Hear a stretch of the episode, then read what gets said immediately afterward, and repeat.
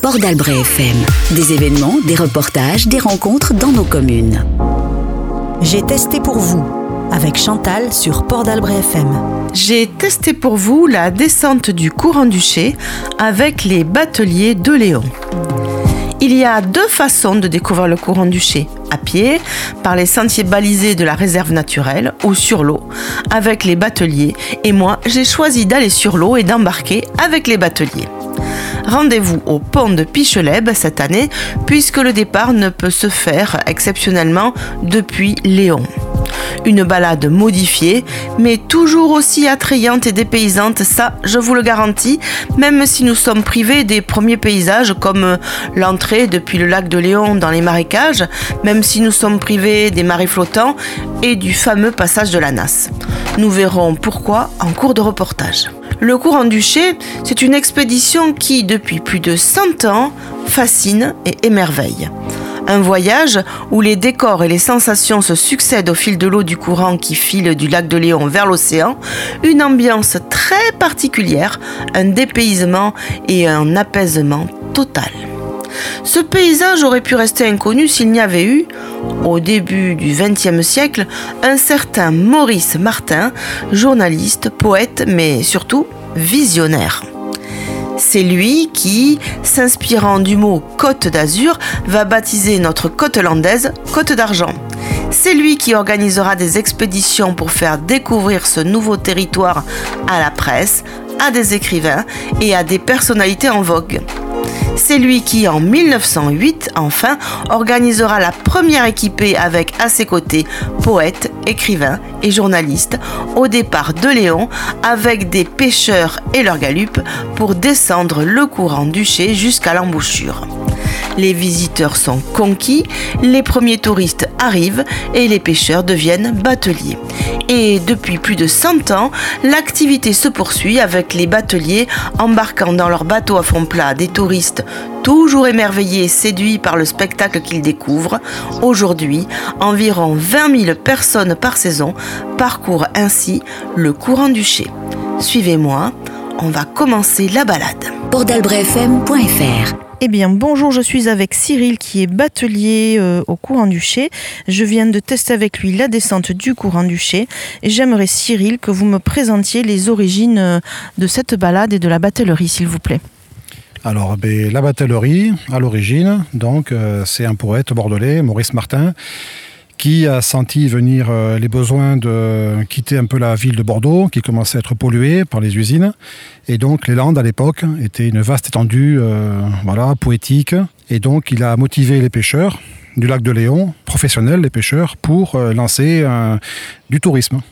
Alors ça a commencé tout doucement, ça a pris de l'importance, le bouche à oreille a bien fonctionné et d'autres pêcheurs ont été intéressés.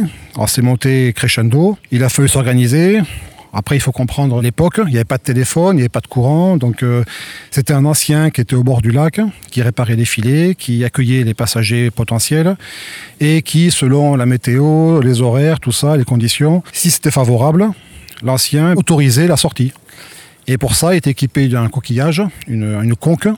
Il se tournait vers le lac. Il mettait un coup de conque. Ça voulait dire euh, oyez, oyez, écoutez-moi il patientait 30 secondes et il remettait un coup de conque par bateau nécessaire, en sachant qu'à l'époque, c'était des bateaux en planche, goudronnés, et on montait maximum 4 personnes par bateau.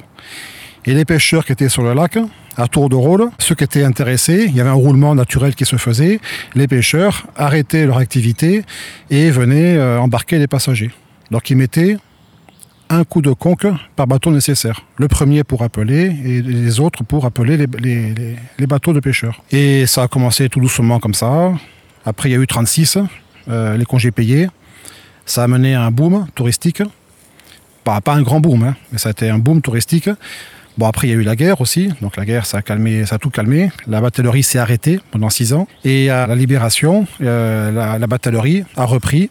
Et c'est durant les 30 glorieuses que l'activité a, a, explosé parce que le tourisme dans les Landes est devenu euh, très présent. C'est un peu compliqué maintenant, le tourisme. C'est vital, mais c'est compliqué. Jusqu'il y a 50 ans, tout batelier était un pêcheur. Quelques pêcheurs étaient bateliers. Et là, il y a 50 ans, les conditions se sont dégradées. Les précipitations se sont fait euh, désirer. Il y a des sécheresses euh, chronique qui s'est installée, dégradation du poisson, l'arrivée du tourisme a amené la crème solaire aussi. Parlez-moi un petit peu de cet effet crème solaire sur l'écosystème. La crème solaire, c'est compliqué parce que c'est un sujet polémique. Si on se renseigne sur la crème solaire, l'activité, efficacité est discutable. Il y a UFC que choisir qui a fait différentes études. Et quand on met de la crème solaire, il faut avoir la chance de tomber sur la bonne crème solaire. Et quand on a la chance de tomber une bonne, sur une bonne marque de crème solaire, il faut mettre une bonne quantité ce qui n'est pas souvent le cas. Donc on se croit protégé, on s'expose et puis en fin de compte on a des problèmes de peau qui, qui, sont de plus en plus fréquents. Et quand on a chaud, au final, quoi qu'il arrive, on fait plouf et la crème solaire part à l'eau. Et en partant à l'eau, la crème, comme c'est une base lipidique,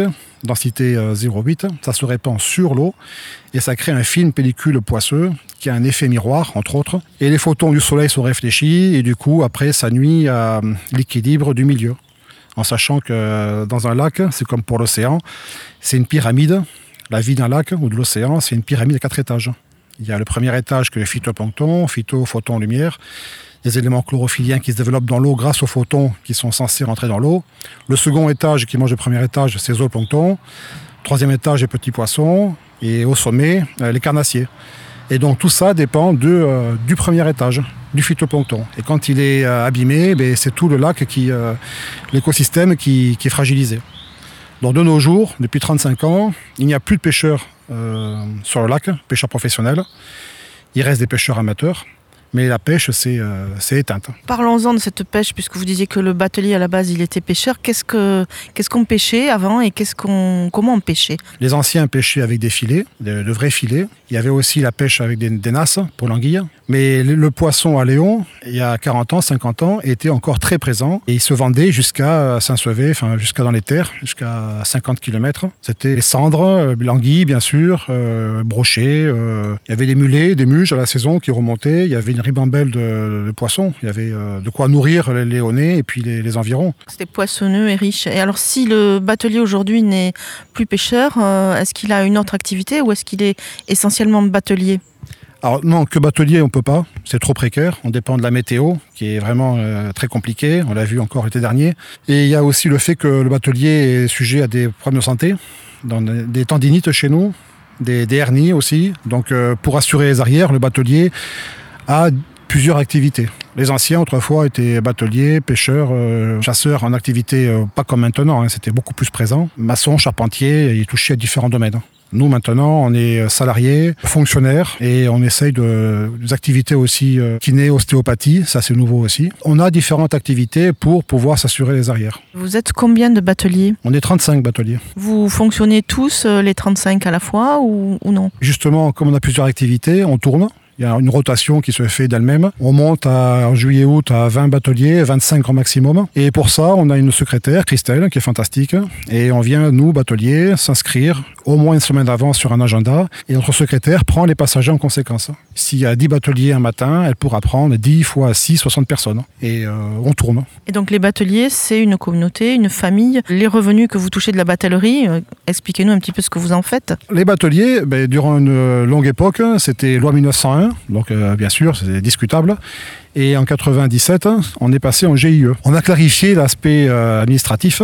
Alors un GIE, c'est un groupement interéconomique et ça permet de correspondre à ce qui se fait depuis 115 euh, ans. On a commencé officiellement en 1908, la batellerie. C'est un partage chez nous. Donc tous les midis et tous les soirs, on met en commun ce qu'on gagne et on partage. On est ramé 2, 3 ou 4 heures, un passager ou X passagers, tout est mis en commun et partagé. C'est particulier. Après, il y a des charges bien sûr qui sont personnelles. On est un groupement d'artisans et on mutualise des, frais communs. Euh, secrétariat, euh, téléphonie, euh, assurance. Euh. Alors certains bateliers sont bateliers de père en fils, je crois que ce n'est pas votre cas.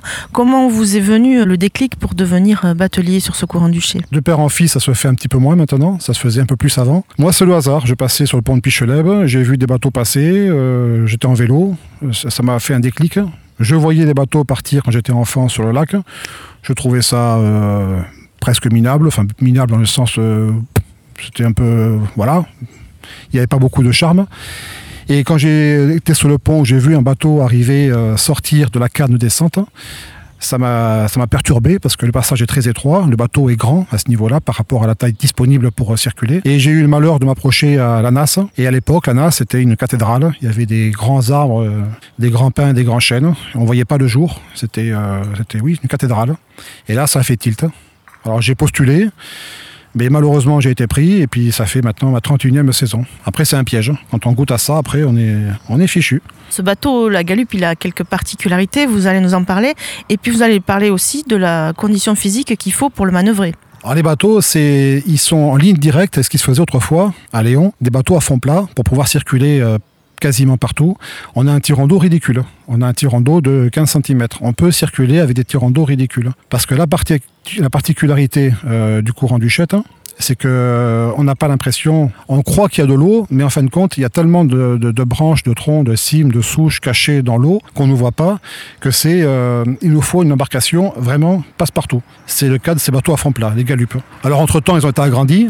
On a agrandi les bateaux, on est passé des matériaux composites par souci de, robustesse et d'entretien. On a, arrêté les planches, euh, les bateaux en planches goudronnées. Les gens étaient collés quand il faisait chaud l'été, euh, le goudron collé aux vêtements, tout ça. C'était. Et puis il y avait aussi des contraintes. Les bateaux en planche, c'était délicat parce qu'il fallait toujours garder de l'eau dans le bateau. Si on parquait le bateau en plein soleil l'été, au sec, un bateau sec en plein soleil, étanchéité entre les planches, ça s'asséchait, l'étanchéité euh, lâchée, et après il fallait le refaire. Donc il fallait, le batelier de l'époque devait prendre euh, de l'eau, mettre de l'eau dans le bateau, l'enlever avant de repartir après-midi avec des passagers. Il y avait des contraintes. Et on ne pouvait transporter que 4 personnes par bateau. Et devant la montée en puissance du tourisme, les bateliers de l'époque ont décidé d'augmenter la taille pour passer à 6 passagers par bateau. Ça a été une évolution euh, logique, on va dire. Mais là, actuellement, on a atteint le maximum. hein. On ne pourra pas passer à 4 banquettes, donc 4 fois 2, 8, c'est pas possible. On a atteint le maximum par rapport à... Si on veut pérenniser l'activité, ne pas abîmer le courant, ne pas ouvrir plus, parce que si on ouvre plus, on va enlever les branches, les troncs, les cimes, les souches, et après l'érosion va, va, s'installer et les berges vont se casser la figure. Donc là, on est maximum. Là. Et au niveau de la condition physique et de la technique, euh, on a vu qu'il y avait différentes façons de progresser dans le courant. Parlez-nous-en. Ah oui, bah, la condition physique, euh, oui, là en ce moment c'est les épaules. Il y a euh, des problèmes d'épaule chez les bateliers, la coiffe des rotateurs, entre autres. Oui, les bateliers, en temps normal, c'est traverser le lac, donc on le fait à la rame. Il y a 1,5 km de rame à faire. Quand il y a du vent, c'est sportif. Et la descente, c'est très technique. Il faut le faire au petit palote. Quand on arrive au début de la rivière, on enlève les rames. On ne peut pas ramer sur la rivière, c'est trop étroit. Donc on modifie le bateau, on prend le petit palote, c'est une godille latérale. C'est très technique, c'est moins physique. La remontée de la rivière est par contre euh, un peu moins technique parce que euh, on n'a pas le courant qui pousse, on n'a pas l'effet euh, toboggan de la descente qui est délicate. La remontée, c'est tout le contraire. On est freiné par le courant, il faut pousser, forcer, c'est beaucoup plus physique et c'est déprimant pour les nouveaux parce qu'on prend appui justement dans les branches, les troncs qui sont cachés dans la rivière et le palote, le grand palote qui peut faire 4,50 m, il peut se coincer, se casser, on peut tomber à l'eau, c'est très très délicat. Il y a aussi le plafond qui est parfois très bas. Donc on- nous, quand on prend appui avec le palote, il faut qu'on pense à passer le palote dans le mouvement. Sinon le bateau continue et puis le palote reste bloqué dans les, branches en hauteur. C'est un peu comme jongler. C'est, au début, c'est, c'est pas mal. hein. C'est, au niveau cérébral, euh, c'est une gymnastique, euh, physique et aussi très technique. Elle a suivi le cours de l'eau entre les temps et l'océan. Elle a marché, elle a cherché son batelier, son bel amant.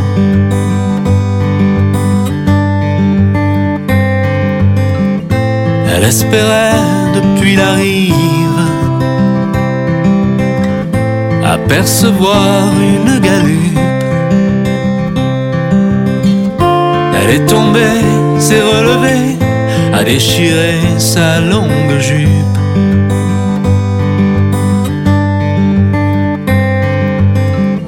Elle a suivi le cours de l'eau, celui du cordon du serpent. Elle a couru, elle a cherché son batelier, son bel amant. De l'Érial à la lande, de la lande à la plage, on murmure la légende. De la fiancée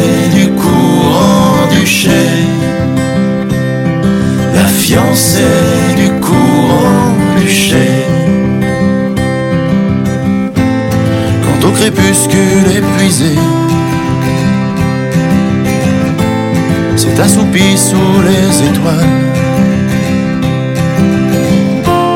dans les racines d'un cyprès, parmi les osmondes royales.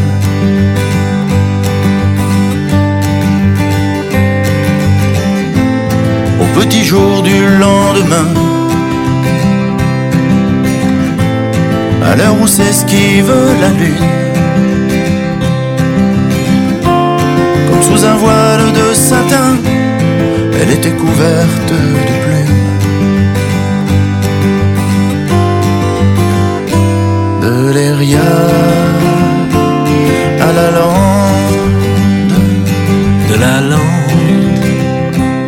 la plage. on murmure la légende de la fiancée du courant du chai. La fiancée du courant du chai.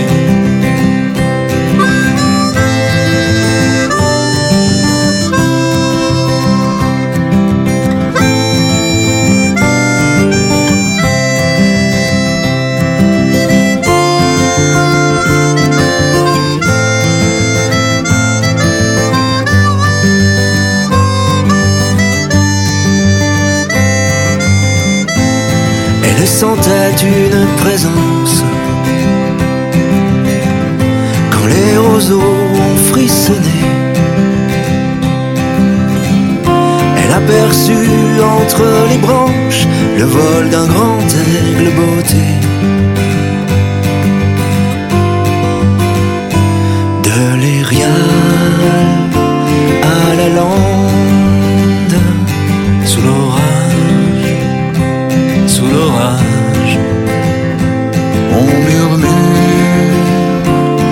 la légende de la fiancée du courant du. La fiancée du courant du chai. La fiancée du courant du. La fiancée du courant du chai. Port-d'Albret-FM.fr Une vague d'émotions. Quand trois artistes locaux tombent sous le charme du courant-duché et d'une légende, ça donne la fiancée du courant-duché que vous venez d'écouter. Merci à Mamac, Guillot et Éranger pour cette jolie et tendre balade en chanson au courant-duché. Retour maintenant avec Cyril, le batelier avec qui je viens de faire une délicieuse balade agrémentée de narration et d'observation au fil de l'eau au courant-duché. J'ai testé pour vous avec Chantal sur Port d'Albret FM. Vous avez dit quelque chose, vous avez dit en temps normal, parce qu'il est vrai qu'en temps normal, on part du lac de Léon, la balade commence par euh, l'entrée, euh, la sortie du lac et l'entrée dans le courant. Et là, vous avez dû vous adapter puisque le départ se fait de Picheleb. Alors, dites-moi, comment vous êtes-vous adapté à cette situation et puis pourquoi? Alors là, c'est un vaste sujet parce que historiquement, euh, l'État n'a pas voulu euh, faire un barrage digne de ce nom quand les bateliers ont commencé à subir le manque d'eau. Les bateliers et puis le lac de Léon aussi. hein. Il y a 35 ans, on en est arrivé à bricoler un barrage en recyclant une pêcherie. Autrefois, il y avait des filets entre des poteaux, une ceinture en bois. À l'entrée du courant, donc à la fin du lac, là où le courant se déverse vers l'océan par le courant du Chète, il y avait une pêcherie, c'est devenu un barrage en simplement adaptant des glissières et en glissant des planches du haut vers le bas. Et ainsi, on a pu maîtriser le niveau du lac. En théorie, le lac de Léon est volontairement gardé à 7,20 mètres au-dessus du niveau de la mer. Mais ça, c'est la théorie. Ça dépend des précipitations, de beaucoup de paramètres. Et s'il n'y a pas euh, assez d'eau dans le lac, il faudra fermer ce barrage qui a été bricolé pour rehausser le niveau du lac. Alors ça a été une solution qui a été euh, revue et rafistolée à plusieurs reprises parce que les anciens avaient fait avec ce qu'ils avaient. Il y a eu un problème d'étanchéité sur les côtés, des pales planches sont arrivées avec le temps. Et là dernièrement, le barrage menaçait de s'effondrer. Et euh, donc on a réussi à faire avancer euh, le sujet du barrage. Un barrage digne de ce nom, un vrai barrage. Des hydrauliciens ont mis en service. Le problème c'est que au niveau consultation, les besoins au début ont été bien notés, mais par la suite, durant l'avancée des travaux, on a zappé des éléments essentiels. Nous, au début, il y a 7 ans, on s'était mis d'accord d'avoir un passage pour les poissons et les bateliers. Ça, c'est l'obligation de la continuité écologique. Un ouvrage hydraulique ne doit pas perturber les espèces migratrices donc les poissons, entre autres les anguilles et les lamproies. Et nous, bateliers, on s'est classé dans espèces migratrices en voie de disparition, puisque nous, il nous fallait les mêmes conditions, c'est-à-dire une vitesse d'eau de 1,5 m par seconde maximum et une chute de 20 cm. À côté de ça, on s'était mis d'accord d'avoir un passage où il y avait une régulation d'eau avec un système euh, hydraulique euh, qu'on ouvre ou qu'on ferme selon les besoins par rapport à la hauteur d'eau. Et durant l'évolution de l'étude technique, c'est passé à la trappe. Le passage des barques s'est retrouvé à l'endroit où on fait la gestion de la hauteur d'eau par un système de vérin euh, hydraulique manuel, actionné à la main, une trappe de 2,50 m qu'on vient ouvrir ou fermer selon les besoins. Et à côté de ça, à côté Léon, un petit passage pour les poissons. Mais au final, quand les travaux sont finis, donc au mois de mars, fin mars, on a à plusieurs reprises au mois de mars, avant la fin des travaux, demandé à essayer le barrage pour voir si ça se passait bien. On nous l'a refusé. Et à la fin des travaux, ils ont, ben, vite euh, enlevé le matériel, entre autres une très grosse grue qui a permis à ces travaux de se faire. Cette grosse grue, on le comprend, hein, elle a un planning très serré, donc elle est vite partie ailleurs. Les travaux donc ont été achevés. Et nous, on nous a enfin autorisé à essayer euh, l'ouvrage. Et là, on s'est rendu compte qu'on passait pas. Alors, c'était flagrant. Avant d'essayer, on le voyait. Il y avait a trop d'eau, trop de vitesse. On a l'habitude, hein. on voit l'eau, on la connaît l'eau. Donc on a, dès le début, on a signalé que c'était euh, pas normal. On nous a répondu pop pop pop, les gars, euh, vous racontez n'importe quoi, vous inquiétez pas, c'est bon. Et ça n'a pas loupé. La descente, c'est trop rapide et c'est pas dans l'axe. Donc on a le bateau qui circule en crabe, c'est trop violent, on va dire. Et la remontée, mais là c'était flagrant, la remontée, ben, c'était euh, pas impossible. D'un point de vue au quotidien, on ne pouvait pas euh, envisager de faire cette remontée tous les jours. Certains d'entre nous ont effectivement réussi à monter, mais c'était au, prix d'un effort, euh, on va dire, inhabituel et des conditions où on n'a fait que ça. On n'a pas traversé le lac, on n'a pas fait la balade normale avec des passagers et on était donc frais et on s'imagine pas remonter ce barrage. Donc du coup, on a rouspété, on a fait une réunion et heureusement, Karine Dasquet, la présidente de la réserve naturelle, a fait euh, mesurer la vitesse de l'eau et là, le chiffre est tombé. Il y a eu des mesures de fait à 2,2 mètres par seconde.